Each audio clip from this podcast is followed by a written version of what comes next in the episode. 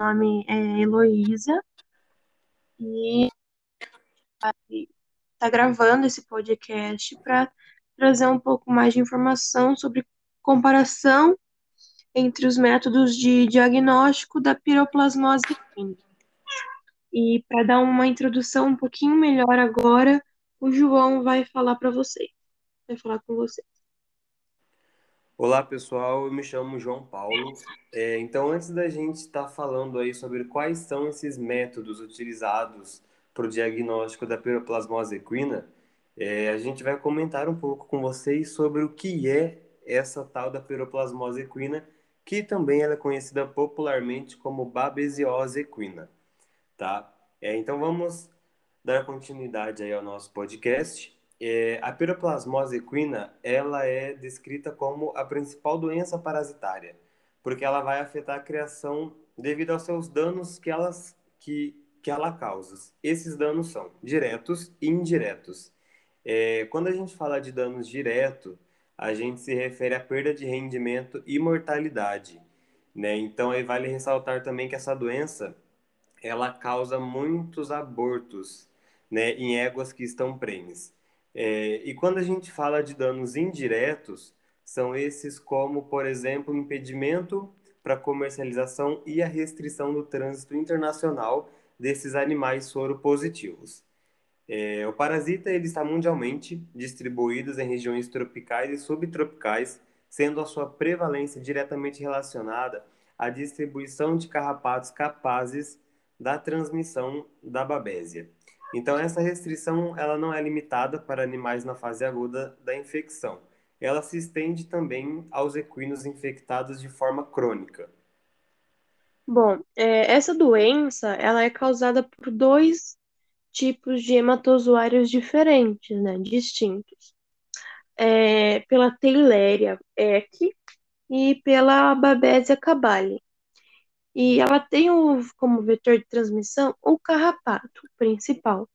Porém, contudo, há descrições de transmissão através de agulhas contaminadas com o sangue de animais portadores e picadas de inseto.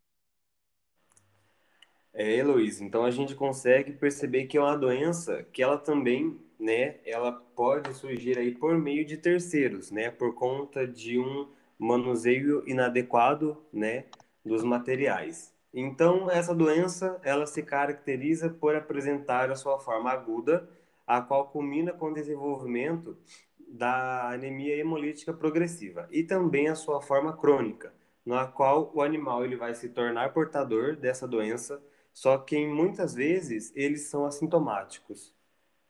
Bom, e a respeito da época do ano, antes de comentar especificamente em que época tem mais incidência, eu vou falar um pouco sobre a distribuição, essas coisas, né?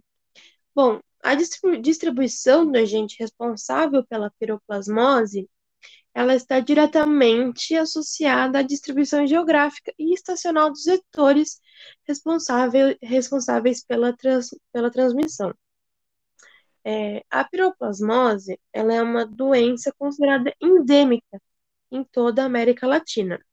Porém, existe sua exceção, que é do sul do Chile e sul da Argentina, sendo as mais altas prevalências de Theileria equi e Babesia cabali observadas em países como a Colômbia e o Brasil.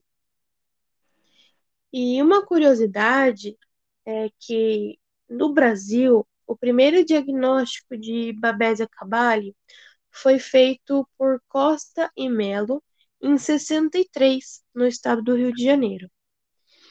E outros registros foram realizados posteriormente em Minas Gerais, em 76, e em Pernambuco, em 88. É, bom, dando continuidade na fala da, da Heloísa, eu vou reforçar para vocês mais uma vez que o período de maior incidência dessa doença é entre os meses de junho até outubro, quando os carrapatos eles estão mais ativos. Então, para que haja essa contaminação, é necessário o cavalo estar em contato com o carrapato por um período muito prolongado. Né? Então, é, apresentam aí um maior grau de atividade entre a primavera ao outono.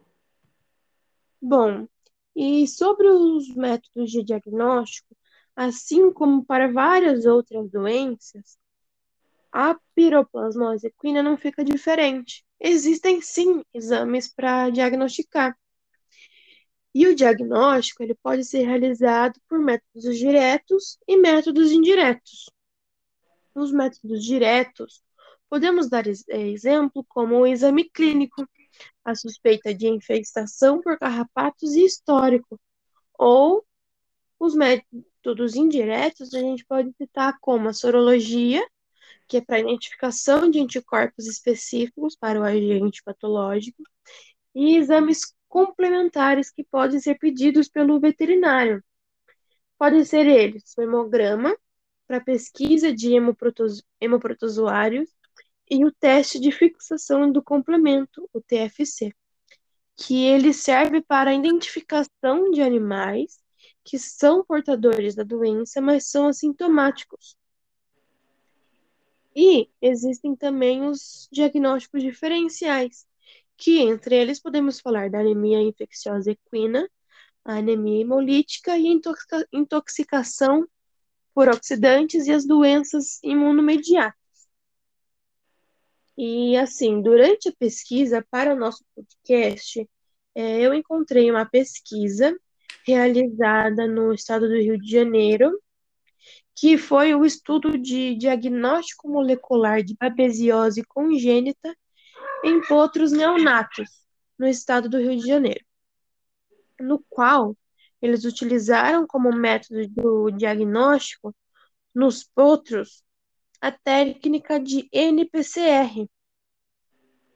E lá fala: todas as éguas foram positivas para a Theileria eck, baseado na visualização de formas intraeritrocíticas em esfregaços de sangue.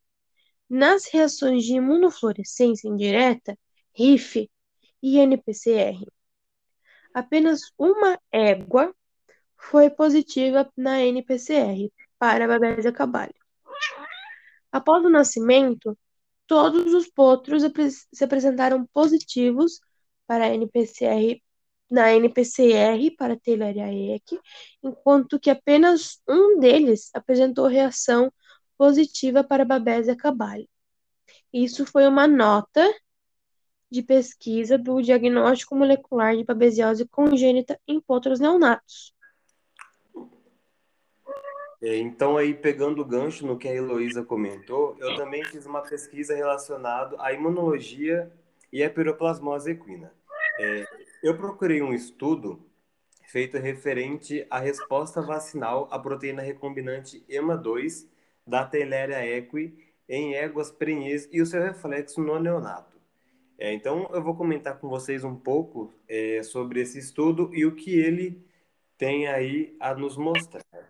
É, então, dando início, a vacina ela foi produzida através de clonagem do gene de expressão de EMA2 e expressa em Pitia posturis, utilizando hidróxido de alumínio como adjuvante.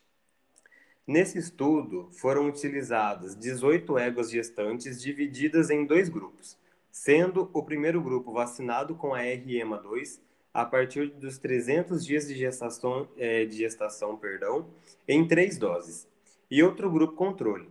Os 18 potros provenientes das mães de ambos grupos, eles foram avaliados até o seu sexto mês de vida em relação aos anticorpos obtidos através da imunidade passiva. No segundo mês de vida, um grupo de potros recebeu o esquema vacinal com a REMA2, buscando avaliar a dinâmica da resposta imune ativa. ELISA indireto foi o teste utilizado de eleição para todas as amostras avaliadas. A vacina REMA2, ela desenvolveu imunidade moral nas éguas gestantes que foram vacinadas, com o aumento da produção de imunoglobulina 2, três vezes o valor basal. A concentração de imunoglobulinas vacinais no colostro, bem como o soro de potros provenientes de éguas já vacinadas, eles demonstraram que houve passagem de imunoglobulinas vacinais aos neonatos através da imunidade passiva. Então, os potros que passaram por esquemas vacinais a partir do seu segundo mês de vida, eles obtiveram um incremento de 8 a 3 vezes o valor basal de anticorpos. O esquema vacinal com RMA2 estimulou a imunidade humoral em éguas gestantes que concentraram imunoglobulinas vacinais no colostro. Então, esses potros, eles é, provenientes destas, eles obtiveram um incremento nos níveis séricos de anticorpos após a primeira mamada. É, por hora encerramos aqui o nosso podcast. Queria deixar o meu muito obrigado a todos vocês que estão, que estão aí nos ouvindo. É, espero que a gente conseguiu trazer para vocês um pouco sobre o que é a piroplasmose equina e quais os diagnósticos utilizados. Agora eu vou passar a palavra para a Heloísa para ela dar o encerramento. Então, né, gente, a gente pôde ver aqui que a piroplasmose equina é uma doença muito importante para a produção de equinos e que além das formas de transmissão que a gente viu, que foi por picada de carrapato, picada de inseto e por agulha contaminada, é, ela pode também ser passada na hora, na hora do, de mãe pro, pra, pro filho, né? E isso impacta muito na produção. E realmente espero que vocês tenham gostado. É, o meu mais sincero obrigado, obrigada, né? E é isso.